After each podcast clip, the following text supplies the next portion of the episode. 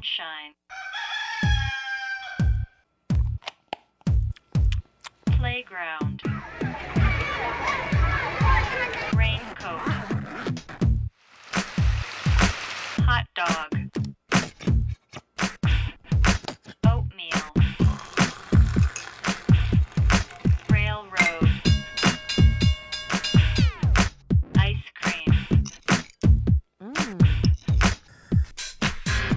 A B A B C A B C Darian. 大家好，欢迎收听 ABC Darian 初学者电台。呃，初学者电台呢是由 ABC 艺术书展发起的一档播客节目。我们鼓励大家从头开始做一件事儿，也欢迎大家在各自感兴趣的领域都可以开始你自己的研究和实践。那么，呃，我们今天的主题呢是想跟大家讨论一下，这在艺术界算是挺主要的一种实践方式，就是驻留创作。那它顾名思义呢，就是需要创作者去到一个特定的地点，并且这个地点往往是跟自己平时所处的环境十分不同的地方，然后进行为期一段时间的创作研究。那这种模式呢，在全球大流行的这个疫情下，不可避免的会受到一个很直接的冲击。但它同时呢，可能也为我们提供了一个机会，去重新思考艺术驻地的意义，包括我们和地方的关系。那么我们今天呢，也请到了两位很资深的艺术工作者，一位呢是左静老师，他是国内文艺相见工作中最重要的实践者。那首先请左静老师跟听众打个招呼。嗯，大家好，我是左静。另一位嘉宾呢是宋毅，他是北京一个非常活跃的艺术机构叫激发研究所的运营者之一。那他呢对于国际艺术驻地的项目也有着呃，至少我们个人认为是相当丰富的实践经验。也跟大家打个招呼。嗯，大家好，我是宋毅。今天的对谈开始之前呢，我还是想先介绍一下，就是驻地所谓的驻地驻留项目它的一个背景。但其实艺术家他去到某一个地区进行采风，这种传统应该已经是挺悠久的了。但是呢，早期大多还是以个体的行为为主。那么在十九世纪末，大概二十二十世纪初的时候，就已经开始出现了一些有组织的在地创作，就通常是一些呃赞助人来出钱，然后资助艺术家去到一个村落进行创作。那这个形式实际上已经跟我们一百年后的现在的驻地项目是非常相似的了。那驻地项目它的一次热潮其实是出现在二战以后，因为当时的驻地项目其实有一个很明显的对于战后消费主义崛起的一个回应，所以当时呢都通常表现为都市里的艺术家去乡野中寻找一种就是所谓 alternative 的生活方式，可能一种替代式的或者是一种呃另类式不同的生活方式。那甚至呢当时有一些乌托邦式的或者公社式的这种乡村建设的实践也出现了。那随着社会观念和就是怎么说，所谓世界格局的进步变化吧。就是驻地项目在九十年代其实也有一次比较明显的对于社会变化的一个回应，就是九十年代开始出现很多的驻地项目，主题是对于全球化的一个反思，包括重新去认识区域性是什么，包括地方性的一些问题，以及保护文文化的多样性等等，以这些作为主题来进行驻地项目的实施。那这个思考实际上也延续到了我们今天，就是当下的很多驻地项目，其实都是延续着刚才说的这个思考，还是依旧希望促进就是不同背景的不同背景的文化之间的一个交流。而且就是从技术上讲，其实也有很大的影响。比如说，很明显的这些年，旅行在变得越来越便利，交流的成本在变得越来越低。那这也让一些更小型的，甚至呃几个艺术家群体的这种组织方有机会出现。那其实我们今天的嘉宾宋毅老师所在的这个激发研究所，就是这么一个小型的一个比较典型的这个组织方的案例。那时间就来到二零二零年，这就是我们刚刚过去的这一年。新的情况又出现了，那就像我们节目开头提到的，在这个全球疫情的阴影下，那出行甚至仅仅是陌生人之间的交往，实际上都变成了一种有负担的事情。那么我们怎么在这个背景下去重新理解，比如说地方理解当地，可能它就是一个呃真实的值得讨论的问题。那接下来呢，也想请二位嘉宾介绍一下各自的算是实践经验吧。那我还是想先问一下宋毅，像你们 IFP 最早的项目，其实成立最初就是因为荷兰艺术家的驻地项目开始的。那我不知道你是怎么理解这个驻地项目的？其实你刚刚对于驻地的这个介绍已经很详细了，呃，我可能再补充一点中国当时的一个背景吧，就是，呃，其实驻地这种创作这种方式呢，呃。真正开始被很多艺术呃圈里面的这个创作者知道，呃，我的了解是从两千年之后。呃，其实最早是中国艺术家去到国外驻留。那么这个过程中呢，英国当时有一个机构，呃，那个机构的发起人叫罗伯特，他当时呃，他们那个机构呢，其实呃，其实有邀请很多在嗯第三世界国家的艺术家吧，去到英国去创作。所以现在一些比较嗯有名的艺术家，当时在两千年初的时候，其实他们也都接受了这样一个计划，然后比如说去到英国或者是。啊，比如说苏格兰啊，或者这些地方去做创作，然后这个是国内的艺术家比较知道的一些事情，但同时呢，有一个嗯，应该现在应该也算是潮流吧，其实不太被国内的艺术圈提的，就是在啊零二零零八年之前啊，其实也是在两千年之后吧，零八年之前这段时间，呃，因为中国尤其是北京举办奥运会，所以有非常多的国外艺术家呃到中国来驻留创作。啊，这块呢，其实就国内艺术家相对来说就不是那么熟悉，但是这个背景其实和，呃，就是我们机构激发研究所，呃呃，就是 IFP 跟我们的一个成立其实有很大的一个关系，呃，因为当时的那个，呃，在零八年之前呢，呃，其中的有一个呃艺术家叫呃 Else，他是一个比利时的艺术家，他在中国的站台中国这边驻留，那他的这个驻留呢，他其实。呃，在实施自己的研究和作品的过程中呢，呃，也开始把一些荷兰的艺术家，因为他跟荷兰的蒙德里安基金会关系比较紧密，邀请荷兰的艺术家到北京这边来驻留，然后呃，那次这个合作也比较愉快，然后荷兰那边也发现说这样的一个驻留模式其实可以啊持续下去，所以这个就是当时我们机构开始的一个最早的一个契机。那因为左静老师，您实际上呃虽然是作为顾问参与了一些驻留项目，但是更多的工作是长期的扎根在地方，是不是？因此就跟宋轶可能有不同的视角。我在七九八跟宋轶共事的时候呢，其实有一个有一次是呃我们跟澳洲呃墨尔本画廊做过一次驻地，大概是一零年吧，二零一零年，嗯，是当时我记得是秦思源我们。一起挑选了几个中国艺术家，包括梁硕，包括高思强，包括赵赵，呃，我们一起去北澳的一个土著地区去进行进行驻留。去这个土著地区呢，呃，其实它是跟中国有一定的这个渊源的啊，因为在这个呃西方殖民的这么一个过程中啊，呃，曾经屠杀过这个土著地区的这么一些呃土著人。呃，当时呢，也中国也有些部分中国人也在那边啊，也也不知道什么原因在那边，呃，已经已经已经跟土著人一起在那边生活啊。当白人屠杀这个土著人的时候呢，中国人就是默默的帮他们这个掩埋尸体啊，跟他们一起来共同的哀伤啊。这个事情呢，其实在呃在当地啊，就是为中国人在当地获获取了广泛的这个好评吧。那么，这个白种呃策展人呢，他就想啊，他讲，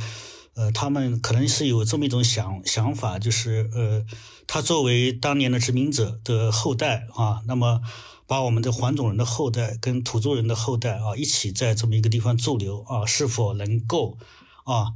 就是弥合一些这个曾经他们祖先因为种种原因啊所犯下的这么一个罪行，呃，还有一个恐怕就是看一看就是。在在现在这个这么一个时代，呃呃，不同种族的人啊，我们共同的生活在这么一个地方，可能会有，呃，会会会擦出怎么样的一个火花啊？我估计大概是这么一个意思。呃，然后呢，这个地方也是一个并不是所有人都能够呃进去的一个地方，还获得这个政府的许可。呃，那么我们在这个地方大概待了六天左右。这个地方呢，就是偏僻到没有手机信号，呃，只有一个当地土著人的一个开了一个画廊，还有一些土著艺术家。那么我们就其实就在那个那个地方呢，就是安营扎寨吧，就是住帐篷，住了大概六天。最后就是我们我们结束快结束驻留的时候呢，当地的土著呢，就是出于热情吧，就举办了一个非常隆重的欢迎仪式。呃，然后就是非常非常原始，就是那种，就是我们在在电视上看到的那种，脸上还有一些这个画满了白颜色的这个这个标记啊，然后，呃呃，这个穿穿穿戴啊也特别特别的原始啊，呃，他们想为我们做一个表演哈、作为告别表演啊。正在这个时候呢，赵赵呢就拿着这个摄像机就跑到他们的这个这个这个所谓的这个后台吧，就是他们化妆或者是怎么准备演出的这么一个地方啊，然后进行拍摄。呃，可能这个行为是一个在当地看来是一个禁忌啊，所以呃，这个白人这个持掌人就特别特别的愤怒，呃，然后就是就是愤怒到了极点啊，甚至都都都都都很着急了。他他觉得，呃，前几天我们啊这么好的这么一个交流，在最后一刻就被被赵赵给毁了啊。然后呢，我们也都来劝赵赵啊，我们我就就他们就发生了一些言语的冲突嘛，我们我们都来劝赵赵。呃，当然我们就是当然是想息事宁人嘛，就是都在劝他嘛。那么所有其实事后我才知道，所有的这一切呢，都被赵赵用手腕上的一个摄像机全部把它拍摄下来了。哦，他算是有预谋的想要去激怒对方嘛？因为如果他已经事先是的，是的，他完完全是预谋的，而且他把这个最后把这个拍下来的东西作为一个作品，然后呃作为我们这次交流的一个作品吧。啊、这种方式是我要的一种方式，而不是那种呃大家都啊哈都是那种啊呃浮皮潦草的呃创作一个所谓的作品啊，那个对我来说没有任何意义。这个事情对我的触动很大啊。就是我们怎么来看待这个驻留？我们怎么来看待呃所谓的一种文化？我们通过短短的几天里面，呃，我们是否能够迅速的能够能够掌握或者把握？还是一个呃驻留只是在一个文质彬彬啊，这个这个非常礼貌的这么一种所谓的文化交流，所谓的这个呃呃这么一这么一种啊特别。特别温和的这么一种气氛中所进行的一次例行的所谓的一个一种艺术项目，呃，还是一个就是当有一个事件发生啊，然后可以把每个人是他所有他能够真实的想法能够暴露出来的这么一个东西啊，这个这个这次驻留其实对我印象非常非常的深吧。就是我们怎么来看待这个驻留，以及我们怎么来了解地方文化啊？地方文化是否如我们所想？啊，它是一个在呃短短的这么时间里面就可以啊迅速的能够能够了解或者呃能够把它转化成另外一种语言的一种东西啊，这是十年前的一个经历。那这个时间的跨度会对刚才的这种嗯很尴尬的状况有有帮助吗？您认为是时间的问题吗？我觉得核心其实是时间吧，核心就是时间嘛，所以我一直在说，我说。呃，我做项目，我希望它不是一个做完就走啊，它一定是呃可持续啊，一一定是一直要跟踪这个这个呃我们比如说在这边播下的种啊，我们会一直看它怎么发芽，怎么怎么怎么成长啊，我我觉得应该是这样子，而不是说你。你短暂的，那就是文化观光或者艺术旅游啊，是这么一个东西的，它不是一个那种你真正能够跟这个地方发生关系的一种方式吧？明白。我不知道宋毅你怎么看刚才左老师说的这种状况？你们的艺术驻地基本上它的时长是周期是一个多长的时间呢？呃，我们是这样的，就是呃，因为我们机构大部分艺术家是在北京来驻留嘛，在北京驻留的话，其实我们是有两个时间。呃，类型一个是半年的，一个是三个月的，呃，这个时间相对是比较长的。然后，嗯，但是三个月的呢，其实我们觉得也不是特别够。呃，三个，所以一般三个月的艺术家呢，我们通常不太建议他们，呃，有作品，就是啊，他们可能可以把他们的一些嗯研究的东西或者一些材料做一些工作坊，这样。比较建议这样，因为其实刚刚左老师说到这个时间这个问题，我我也是非常认同。因为呃，你一开始也介绍了嘛，哈，就是说呃，过去的这种采风写生啊，现在的这种驻留，呃，它其实是有很大区别的。我觉得，嗯，一个特别重要的或者很具体的一个区别就在于时间长度。呃，因为过去的那种采风写生，它可能主要还是在完成，它可能已经非常。这个艺术家已经比较熟悉的一种，嗯，绘画的方式，或者是他某种图像啊什么的，他其实到了那儿，啊，他去就是说看到很典型的景或者很典型的人物形象，他把它画下来，呃，他最后还是回到工作室来工作。但是现在这种驻留呢，我觉得有一个很重要的就是，呃，你如何去理解当地的呃，不管是人文方面的，还是一些历史啊，或者等等的这些这些东西，其实呃，在观察知道了之后，其实还是需要一个时间去消化的。呃，包括刚刚左老师提的这个例子里面的和当地的可能比较激烈的一些啊这样的这种互动这种方式，它其实同样也是需要消化的。呃，所以我自己其实有一个呃看法吧，就是呃，在对于这个驻留的时间上来说，就是如果一个人他是去到呃，就是不是他的母语啊，他也不熟悉这个呃这个文化背景的情况下呢，理想的驻留时间其实应该是在呃四到五个月是比较合适的，就是呃这我我我是觉得这个时间比较合适啊，但是如果是去到一个呃，那也是他的母语，他也比较熟悉的文化背景，可能可能一个多月，呃，一到两个月，这个时间是是是比较合适的，因为就是要给艺术家充分的这种消化的时间，消化这里面所呃获得的一些信息啊，包括他的身体感受啊什么的。你们会要求挑选的这个艺术家，比如说某一个项目会有很多个艺术家的申请者，他的作品需要是跟当地有很强烈的关系，或者说他的项目是。有很强烈的参与性的吗？呃，我觉得可能要呃看那个具体的驻留项目是什么。通常来说呢，在如果是在城市的驻留项目，呃，其实它的挑选相对来说是，我觉得是比较宽、比较宽松的。但是如果是去到呃乡村或者比较远一点的地区，呃，可能对于这个艺术家他的比如带的方案啊，或他的想法和当地中间的这个关系到底，嗯，就是是一个什么样的关系，可能会。可能这种推敲上面，我觉得会更严格一点。当然，因为艺术家其实，呃，任何一个艺术家吧，他到一个地方去做驻留和工作，他肯定都会推翻他一开始的预设，因为艺术家他是有这个心理准备的嘛。对，所以我们可能是在，反正对我来说，我我会看那个他的方案的时候，我会去看他对于他要去的地方，他的一个可能第一个是热情啊，第一个热情，第二个是他的一些，嗯，怎么说呢？就是他可能是他之前的。那种工作的那种深入度啊，认真程度，可能这些东西，呃，反可能是要通过他过去的这种呃作品里面去，我我去感受到的。我现在做的工作其实都是一个特别特别这个实用主义的这么一个工作。其实呃，可能真正的所谓的这种驻留呢，可能还是像像这个宋轶讲的那个一样啊，他其实是一个一个艺术家，他通过到一个地方，他来呃感受这个地方啊，或者是。呃，发现一些地方的上的一些一些问题，或者是他怎么跟自己以前创作的脉络，呃，有所改变也好，或者有所接续也好，可能跟这个还不是太一样。那么，像我们最近在做的要做的驻留呢，其实也是目的性非常非常强的，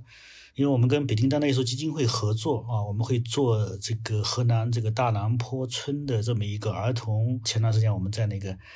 呃征集这方面的方案。那这个方案可以说也是一个呃驻留计划啊，但是呢，我们的这个要求是非常非常明确的，就是呃他们的所所所要可能得到的一个结果，就是能够真正的能够，比如说一起来参与来编纂这个呃家乡美学呃教材啊，或者是呃他们用他们的方式来到乡村给这些小孩来进行一些这个这个艺术教育。啊，这个其实也是非常非常的，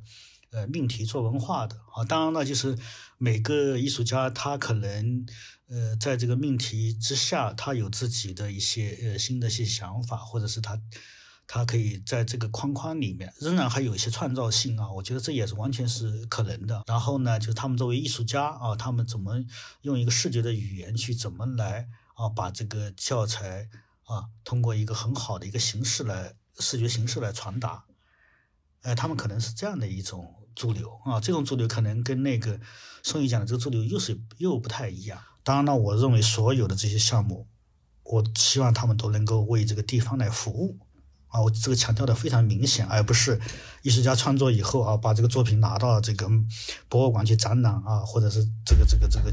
全世界的美术馆去展览，跟这个地方没有任何关系哦，那个是艺术圈做的事情啊，我们不是相相见这个这个领域做的事情。你们觉得为什么创作者他有必要去到一个地方去？就是这这本质上可以说他是在追求一种陌生文化给他的刺激吗？呃，其实我觉得，就是说，比如生活在北京或者上海啊这样，呃，比如艺术资源比较集中的城市的呃创作者，其实大家的那种呃工作状态和工作方式，我觉得确实已经呃怎么说呢，就是可能会越来越固化。因为如果你都是在工作室里面生产作品，然后去参加展览，那么其实你可能慢慢就觉得，就是可能艺术的创作就在这样的一个循环中就可以完成了。但是，也许别的工作还可以这样，但是艺术工作的话，我觉得从艺术的逻辑来讲，我觉得它肯定是需要很多突然而来的意外，或者是呃，艺术家觉得自己以前的那种工作逻辑，其实应该要进行一个啊、完完全全的一个重新颠覆，去重新想创作这件事情。就是其实艺术创作是很需要这样的一种。呃，我觉得确实是需要这样一种刺激的，嗯，而且这种刺激不是在自己可以预设的范围中啊、呃发生的，我觉得，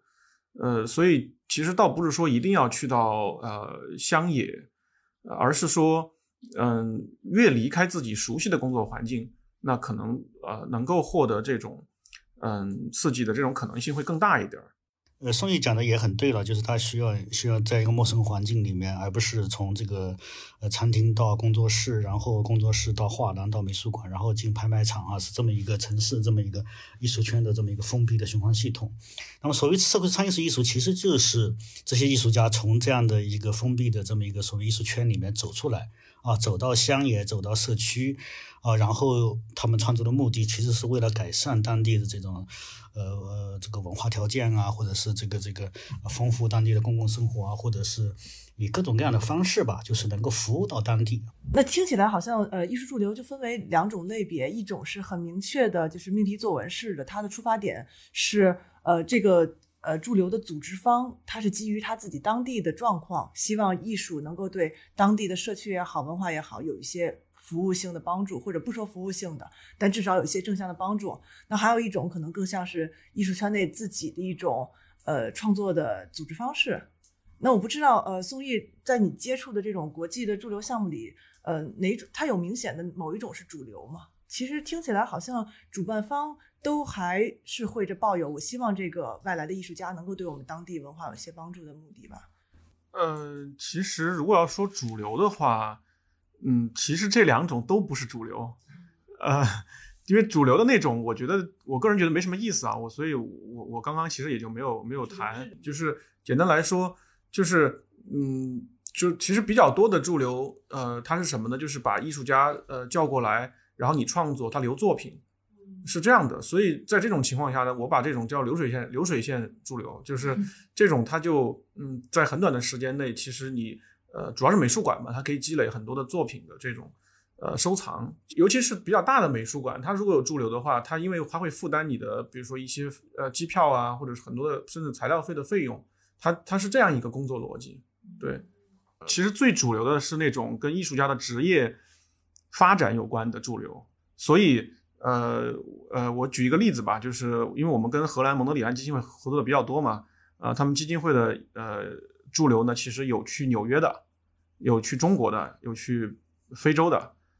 去纽约的申请的人永永远是最多的，因为去到那儿，你接触的是策展人啊，接触的是这些，他对你的职业帮助是最大的，就这个是最主流的。但是那种对我来说可能就没什么意思嘛，所以我就没没多提。呃，在我们刚刚说的那个这两类啊、就是刚左老师说跟艺术圈呃本身的这个这个呃运作发展是有关系的一类，还有一个就是呃跟地方发展呃本身有关的，那驻留它可能是呃在助力于这个的。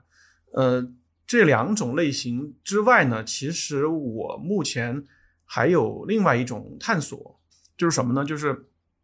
比如说我们在呃一些，比如比较比较远的地方，呃，有城市也有乡村，但当地呢，他们也有一些可能对于艺术比较感兴趣的人啊。当然，他们的感兴趣或者他们自己也做一些艺术创作，可能是比较偏传统的，啊，就是说。呃，可能是一些传统戏剧啊，或者是就写书法啊之类的啊，但是因为他们也做跟艺术沾一点呃沾边的这种啊，或者大艺术的这个范畴里面的这种艺术工作，所以他对于呃呃，比如说当代艺术家或者是艺术圈的人去到那儿，他其实也是开放的。那么这个时候，我们如果时候去开展一些项目呢，其实往往会对这个在当地的这个人啊、会产生很大的帮助，他会把这个东西转换到对于当地的一个作用。呃，这个是我其实也想在尝试的一种方式。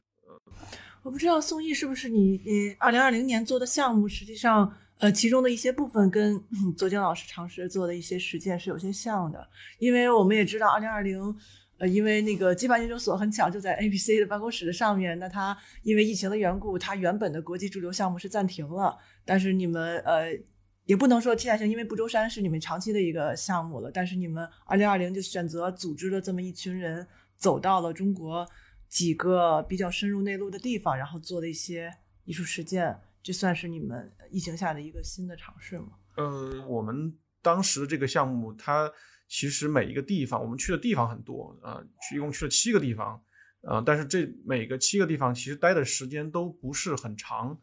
呃，但是我当时比较在意的是，我们邀请的人，呃，要够不一样，或者他们的背景，不管是学科背景还是实践领域，呃，尽量的差异大，然后呢，呃，所选择去的这七个地方要尽可能的每个地方之间的差异大，所以才是。有藏区，有西北，有有重庆的内陆这些乡村，然后有这个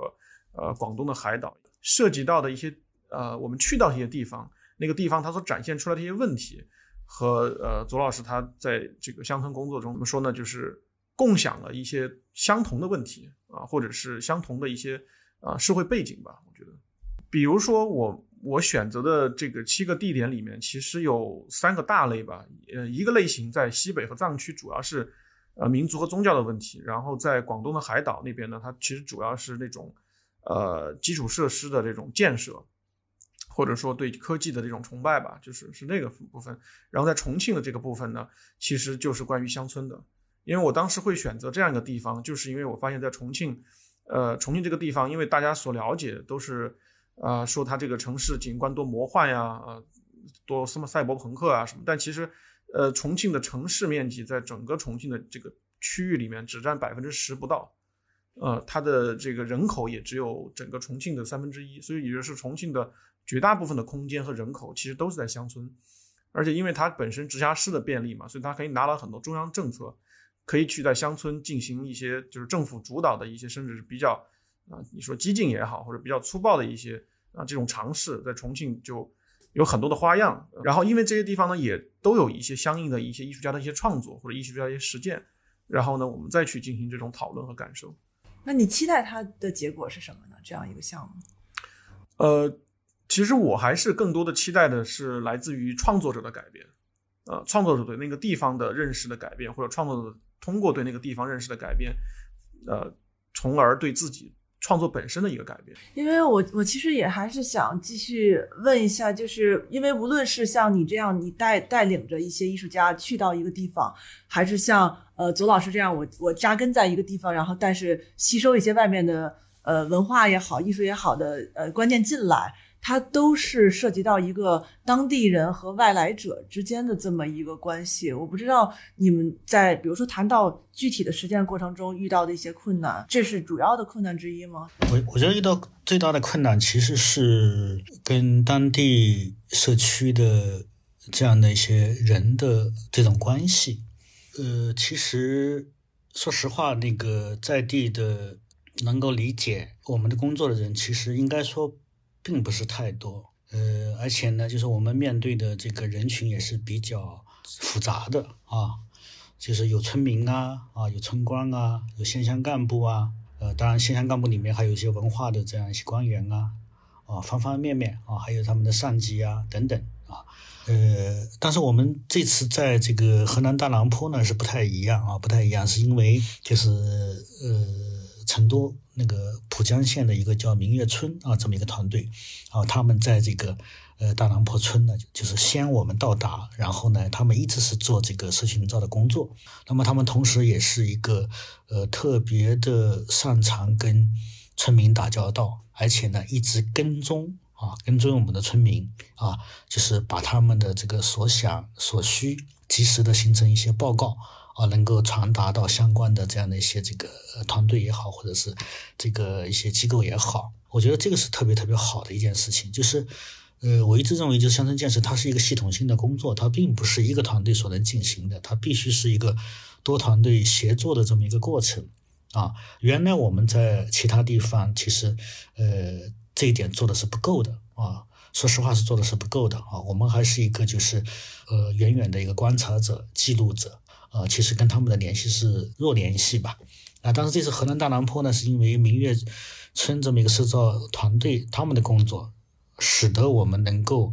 能够跟这个这个社区的这个联系更加紧密。呃，我觉得这个都都是特别特别好的。其实，呃，这个原来是我们以前遇到的一个很大的困难。呃，那么看来就是在河南这个项目中呢，就是这个困难其实是，呃，可以算可以不算是困难啊。那么当然不是这个有不是这个困难，就有其他的困难啊，大概是这样。我我想补充一点，因为刚刚左老师说了一个，呃，我觉得很重要的一点，嗯，尤其是当代艺术的这种工作哈，呃，我觉得他如果如果这个创作者，这个这个当代艺术的呃创作者，他希望自己的创作是跟这种实际的社会应用。结合比较紧密的，我觉得他是一定需要和别的呃学科、别的实践领域去做结合的。因为每个艺术家来，他感兴趣的方面都太不一样了。呃，这个是他对这个可能呃功夫感兴趣，那个可能是对呃比如说什么呃别的内容感兴趣。但是来了之后，我们都得给他找到相应的。呃，对这个呃知识或者对这个领域有研有研究的这个一些学者或者是一些呃创作者，那么这个过程我们并不是一并不是一开始就都找到了的，呃，也是一个慢慢的过程。但是过程时间积累之后呢，其实我们慢慢对这个城市的了解和这种呃就是怎么说呢，这种人际的网络其实也在慢慢的加宽和和和深入。IFP 之前在胡同里面是它的一个特别。名片的东西，就是就当时我记得，呃，第一次知道那个艺术家就是申请了一个办公室的工作，但是去那儿什么都不干。那个艺术家叫什么？有点忘了。反正就是就是那天的讨论，就是说怎么钻资本主义这种压榨人的那个空子，然后就例举。第一次听说那个艺术家作品是例举这个，我就是我们我跟 A 那儿下班时间去听了那个，感觉突然。精神特别的为之振奋，我说怎么还会有一群 莫名其妙的人在胡同里面聊这个？就当时印象很深，就当时觉得很多去申请 IFP 的呃外国艺术家，也可能有一种 stereotype，就是他是在胡同里的，他非常的异域风情，异域风情也有一点点这样。就是我不知道你们在接申请的时候。或者是可能国外艺术家最初对 IP 的印象，跟他来了以后的印象会有这种变化吗？嗯，肯定还是会有变化，但是这种变化每个人还真的挺挺不一样的。我觉得，呃，你刚刚说的有一点，我其实还不是特别同意，就是这个胡同是某种东方想象啊，或者也许一开始是，但是我觉得胡同真的它有那种特别生活化的。让你人在那儿待着就心能够静下来的这种感觉，尤其是当时，呃，就是我们在胡同那个空间，因为它是一个，呃，就是一个比较完整的四合院的嘛，呃呃，其中的一个部分，所以它整个那种环境，我觉得，嗯，确实是很适合，呃，就是思考或者至少是沉下来去呃做一些尝试的这种这种东西。我觉得这个，嗯。不能说是呃，完全是这种东方想象，它它这种消费型的东西。我觉得它本身的那种胡同的呃建筑设计方面，确实是对人的呃，它就是说从人的尺度来的嘛。对，我觉得这个是嗯，其实很多艺术家后到后面，其实慢慢也能感觉到这种东西。所以呃，国外艺术家他半年时间呃，在中国其实呃，也许依然是语言不通，但是其实和当地的居民或者是北京的一些这个呃，可能不是艺术行业的一些人，其实还是会建立一些很有很有趣的一些呃这种友友谊或者是关联，这个是让我们觉得是呃最有意思的地方。我突然想起一个可能不是矛盾哈，但是我觉得是很有意思的一个冲突，甚至我认为是很积极的冲突，就是我们之前在驻留中遇到的，就是比如去年呃来这边的这个波兰艺术家莫妮卡，其实莫妮卡是嗯对于艺术。的创作这件事情，它其实特别拧，特别拧。这个拧就是什么呢？呃，比如说他在村子里边要做一件事情，可能当地人都很多时候暗示了啊，你就算了吧，别做了吧。他就一定要做，一定要做，而且不断拉着我们说，你跟他说怎么样，我我们做吧。然后我们当时都，因为都是中国人的一个语气嘛，我们都都已经很明显的感觉到当地的官员其实想把这个事推掉，但是因为他老是这样诱着我们去跟当地协调，然后他又，我也知道他是比较真诚的嘛，所以呢，我们就其实被动的被他拽着和当地沟通沟通，哎，结果还真的有很多事情就成了，很多事情看起来很荒诞的，在在当地成不了的事情，结果还成了。所以虽然当时我们都觉得哇，这个艺术家怎么，哎呀，这么这个，哎呀，不懂中国规矩啊，但是后来发现，其实他那样做还真的是是对的，就是艺术家的那种执拗，在很多这个时候其实是可以完成很多中国人做不到的事情。比如说那个呃，当时他呃想要在那个村子里面用竹子搭一个火箭，然后他还去跟那个火箭研究所去，呃，这是另外一个，就是他一开始呢，就是呃，因为介绍他去的是舒逼的一个朋友，呃，这个呃，舒逼的朋友呢是在这个国家的这个城市规划院工作，然后呢，那个他就把这个方案呃提给这个这个推荐他那个介绍他去的这个国家规划院的这个老师，然后呃，因为他听当地的人说国家规划院特别有钱，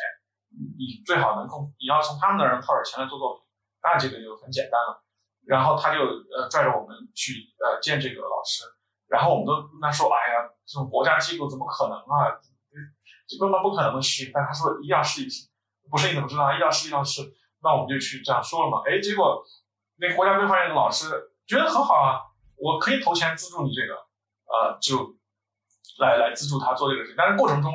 也有很多这种磨合嘛，就是比如我刚刚说跟当地的磨合，因为当地呢。呃，比如说当地那个村呃村干部，或者说这个规划院的，就希望说，哎，你们在盖这个竹子的时候，一定要在某一天盖，为什么呢？因为那个时候中央电视台正好去我们村子里边采访这个乡建的什么，呃，乡村复兴的一个这个，然后那艺术家就就不想在那个时候弄，他想在别的时候，他因为还没准备好，啊，这个过程中肯定是磨的啊很难受，但是我觉得他不断的这样推推推，其实还真的是，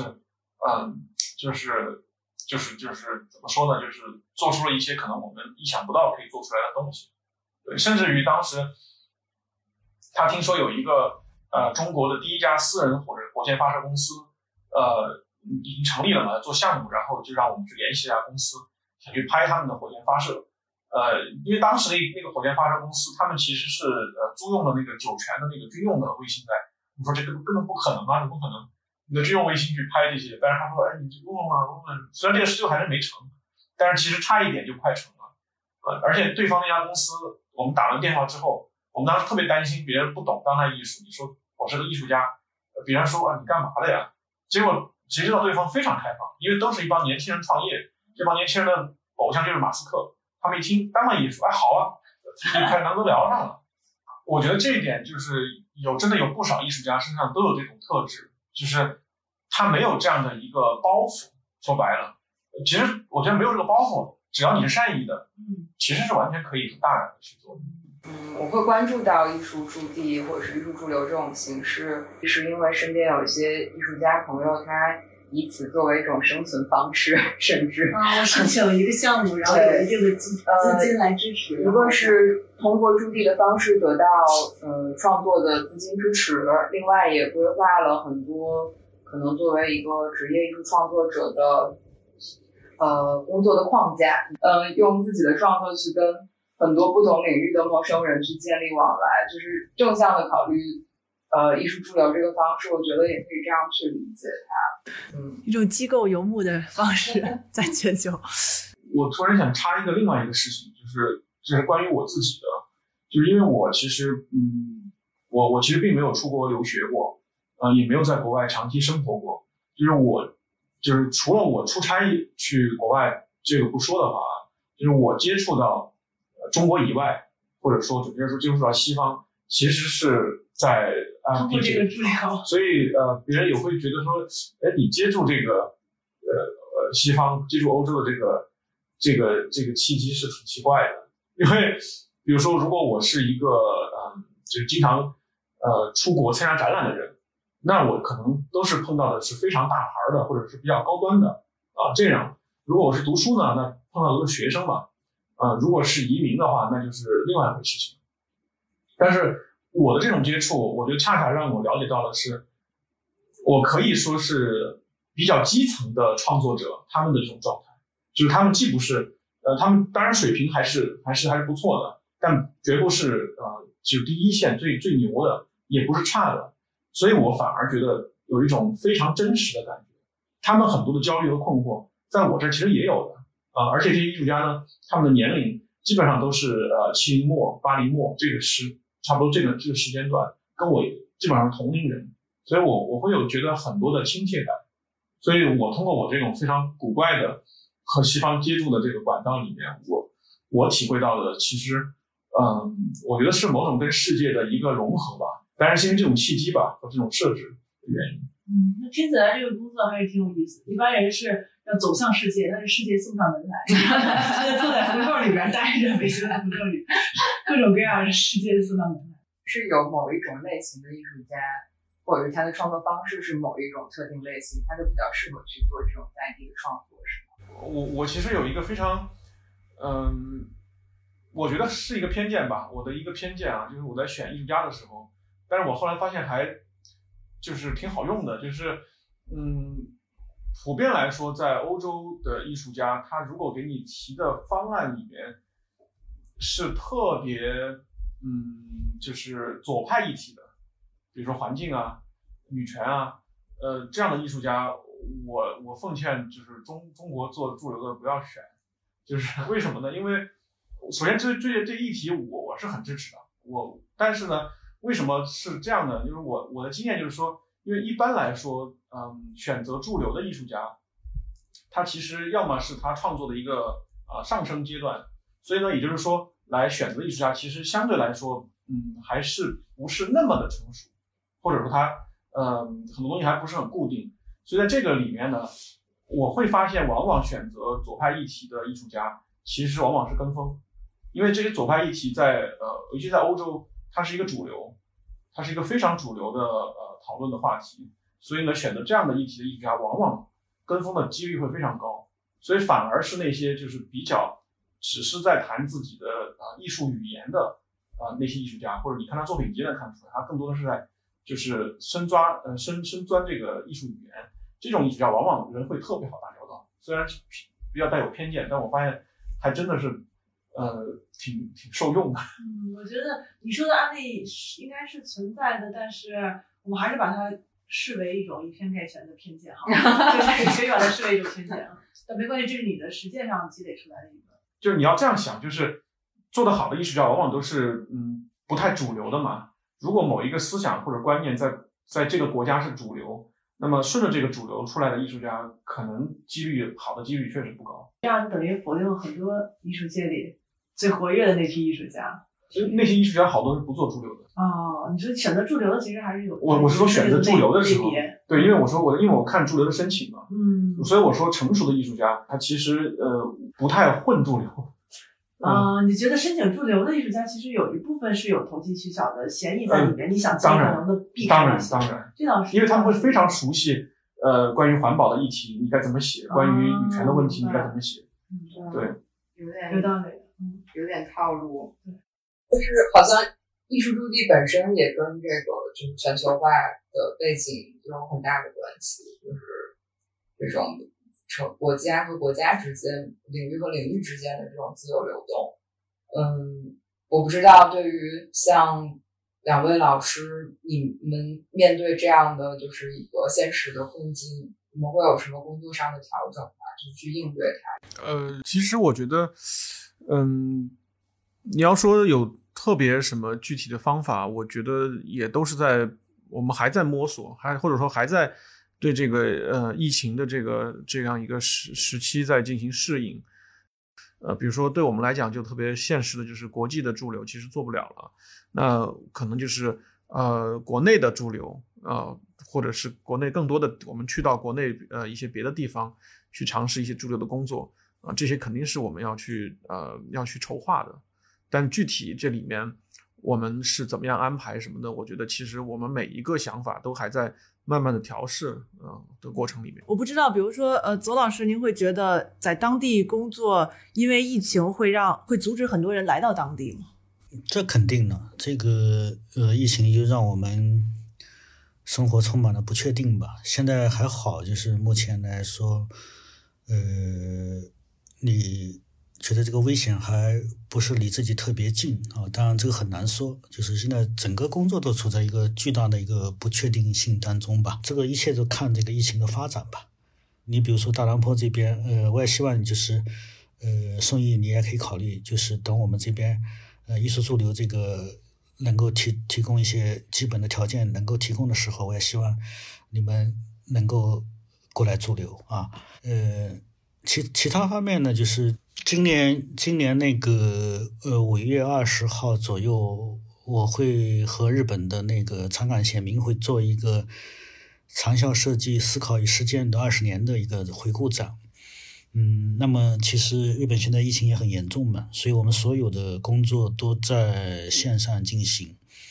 嗯，我我只是希望到时候这个国际货运会不会遇到问题啊？日本还好还好，离离离这个中国还比较近嘛，所以我我也不知道，应该应该呃不会受到太大的影响啊。至少我们现在这个呃这种运输还是还是一直一直一直正常的。呃，但是你所有的这个工作，你会呃，在一个虚拟的这么一个互联网的世界里面进行一些交流也好，沟通也好，呃，或者一些实际问题的解决，都是通过这种虚拟的方式，其实是对展览的这个进程是有相当大的影响的。左老师也提到，因为比如说做操作一个展览，它的整个的沟通的过程，其实。线上虽然它的效率肯定没有呃面对面这样高，但它还是可以操作的。但是涉及到驻留，对，因为我们这两天是看到一些新闻，说实话，我个人可能不太理解这个新闻，就是他们有一些驻留的项目变成线上云驻留，这种远程驻留。其实我觉得这远程和驻留这两个字根本就是它是一个很矛盾的一个词语，它就这样出现了。我不知道，嗯，这个我。其实对我我也那个，嗯，就是了解这个事情，因为说白了就是，呃，线上驻留的方式呢，基本上相当于是，比如说那个艺术家如果不是线上的话呢，他会自己去做一些调研啊，或者是考察，或者是跟一些人讨论和聊天。但是如果来不了呢，线上的方式就相当于是，比如我们机构就代替艺术家去到那个地方去做一些调研考察，或者是邀请一些相关的人。啊，通过线上会议的方式进行讨论，大概是这样的，我的了解啊。但是我觉得这样的做法，当然确实是，呃，有很多的缺陷吧。就是因为有很多，嗯，你对呃一个现场的那种观察，它需要调动很多别的感受。就像你听一个人说话，同样的话，他微信文字打出来和他带有语气、带有声调。带有表情的说，这个能吸收到的信息，呃，是少了太多太多了啊！这些东西其实对于艺术家的思考来说，我觉得，呃，都是特别大的缺陷。对。那比方说，有一些想要邀请的委托的艺术家，他呃人不能过来在地考察，但是他有什么？就是您您这边会有什么？比方说，转化到线上的方式，云驻留的方式，去去让他们来到这个。嗯，地方乡村去做建设嘛，听上去好像就有点荒诞。我觉得现在还没有到那种就是你很多地方去不了的程度吧。至少现在大兰坡，呃，并没有说你你不能不能去啊。当然，我们还是安全起见的话，就是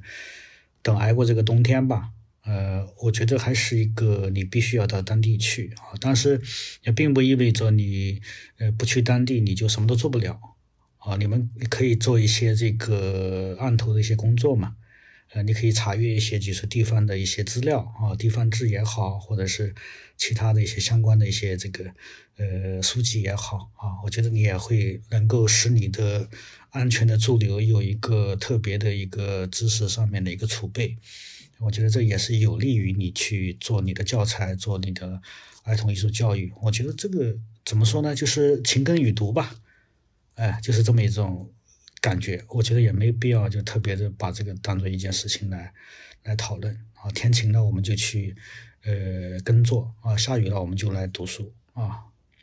呃，我其实觉得有一个呃挺有意思的观察，可能也因为跟二位老师聊这么长时间，因为当我们去设想一个驻地项目的时候，会想说它主要是三方在里面参与，一方是艺术家，一方是当地，还有一方是中间的这个这个组织方。就比如说，就像典型的例子就是刚才呃你们提到的美术馆，它是有一个自己特别明确的目的，我要留下作品。然后这三方的有都是有各自很明确的目的，但是二位的工作好像。都都不是这三方，都是介于这三方之间的。比如说，左老师的工作，他实际上是去帮助别人去更好的跟当地有这么一个呃文化上的衔接也好，或者具体工作的实施也好。而呃，宋轶的工作可能是更好的帮助艺术家去跟某一个他可以参与的合作的机构，比如说他如果想做的是他对。到北京来是对武术感兴趣的话，可能你就需要帮他联联联系一个跟武术有关的一个交流机构。然后实际上你们的两个人的角色都是处于这三方之间的。但是因为刚才呃宋轶自己也提到了，就是建立这么一个工作网络，让它不是三方之间的，而是更多方之间的合作，实际上是可以帮助这件事情让它进行的更更有效率，或我们很务实的说更有效率，或者说它它更成立。这可能是。呃，如果我们说接下来驻地这个形式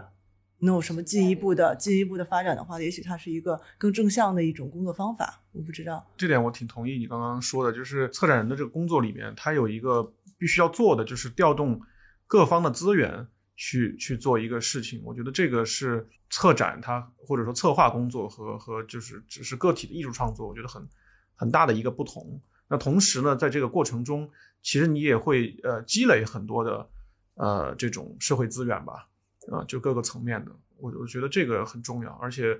呃对，这我这个时候我还可以多说一个有一个背景，就是我和左老师以前我们在一个杂志共事嘛，呃，然后后来他也更多做策划工作，我后来也做了一些很多策划工作，所以我觉得策划和媒体这样的类型的工作其实都有一些这样的特点。呃，它其实都是在编织一个呃社会网络，因为在今天每一个学科或者是领域，它已经非常精细划分，呃，它已经钻得很深入的时候，我觉得呃发挥一个媒介作用其实非常的重要，因为它不是简单的被理解成好像你认识这个人，你认识那个人啊，这个事儿就能成了，它这边有非常多的呃专业的判断吧，或者是对某某一个呃事情的一个呃经验在里面。我觉得。其实我们呃已经聊的差不多了，也想让二位稍微谈一下，毕竟过了这个冬天，又新的一年开始，有什么新一年的工作计划？其实也可以跟听众或者跟我们分享一下。我觉得我们接下来有一个嗯事情，其实是啊二零二零年的一个延续，就是因为我们在二零二零年做完那个不周山这个项目之后呢，呃，其实会在这个二零二一年上半年完成它的那个纪录片和。嗯，那个出版物，然后这两个东西其实我们也花了呃非常多的心思，而且这个出版物里面，其实它不是一个嗯那种比较简单的画册，它不是这样的，因为当时这个呃出版物在嗯这个撰写的过程中，其实涉及到呃参与这个项目相关的各个地方的啊很多很有趣的呃人他们的呃一些背景和他们身上的故事，我我所以我觉得还是。呃，我自己还是非常满意的，就是在这个出版物的内容上面。呃，然后呃，除了这个事情以外呢，其实我们有一些这个计划，可能还算不上计划，可能只是我们想朝这个方向探索。那左老师呢？呃，比较重要的一个就是《碧山》的第十四、第十五集会在今年出版，啊，我们基本上已经在收尾了。呃，这两集的主题是食物。啊，以食物为主题，然后我们最近有一个项目是在湖北的蕲春啊，我们做一个关于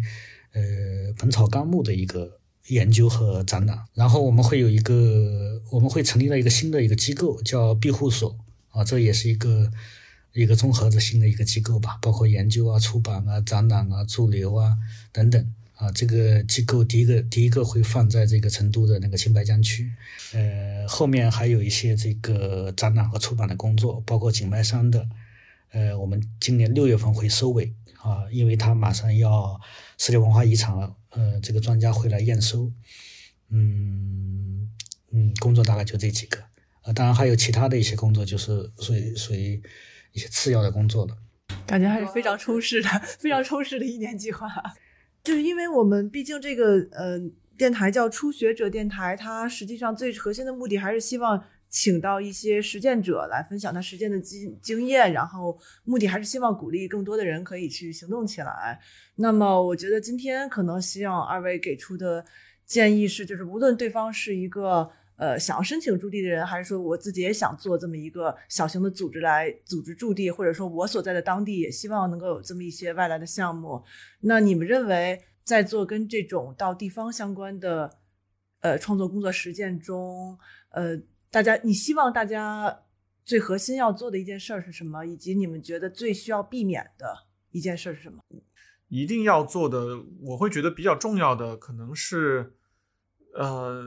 耐心吧，嗯，比较重要。然后一定不要做的，我觉得，在我的观察中，可能就是说，不要太秉持自己的一些呃固有的看法。呃，就是简单来说，比如说我在做项目过程中，有些朋友会说，这个是常识啊，为什么还要讨论？这个说法其实是有问题的。就是这种所谓的常识，可能只是在每个人个体头脑中的那个这个所谓常识。对，那左老师呢？我觉得要热爱吧，要要热爱这么一件事情，是真正的热爱，真正是觉得是自己想做的事情吧。不要做的话，我就觉得不要过度的浪漫化或者是理想化你在这个地方所发生的事情啊，要有要有心理准备，就是呃，它其实是一个特别不容易做的一件事情。两位老师今年都会有一个出版物的计划，我就。就是借这这次聊天，最后邀请你们参加 ABC 艺术书展吧。嗯，就是非常希望在之后的呃出版物的部分跟大家做交流。嗯，就等就等你说这句话，要邀请我们参加你们的那个书展。谢谢大家。好，谢谢谢谢你们，谢谢宋毅啊。好的，谢谢大家，谢谢大家，谢谢宋毅。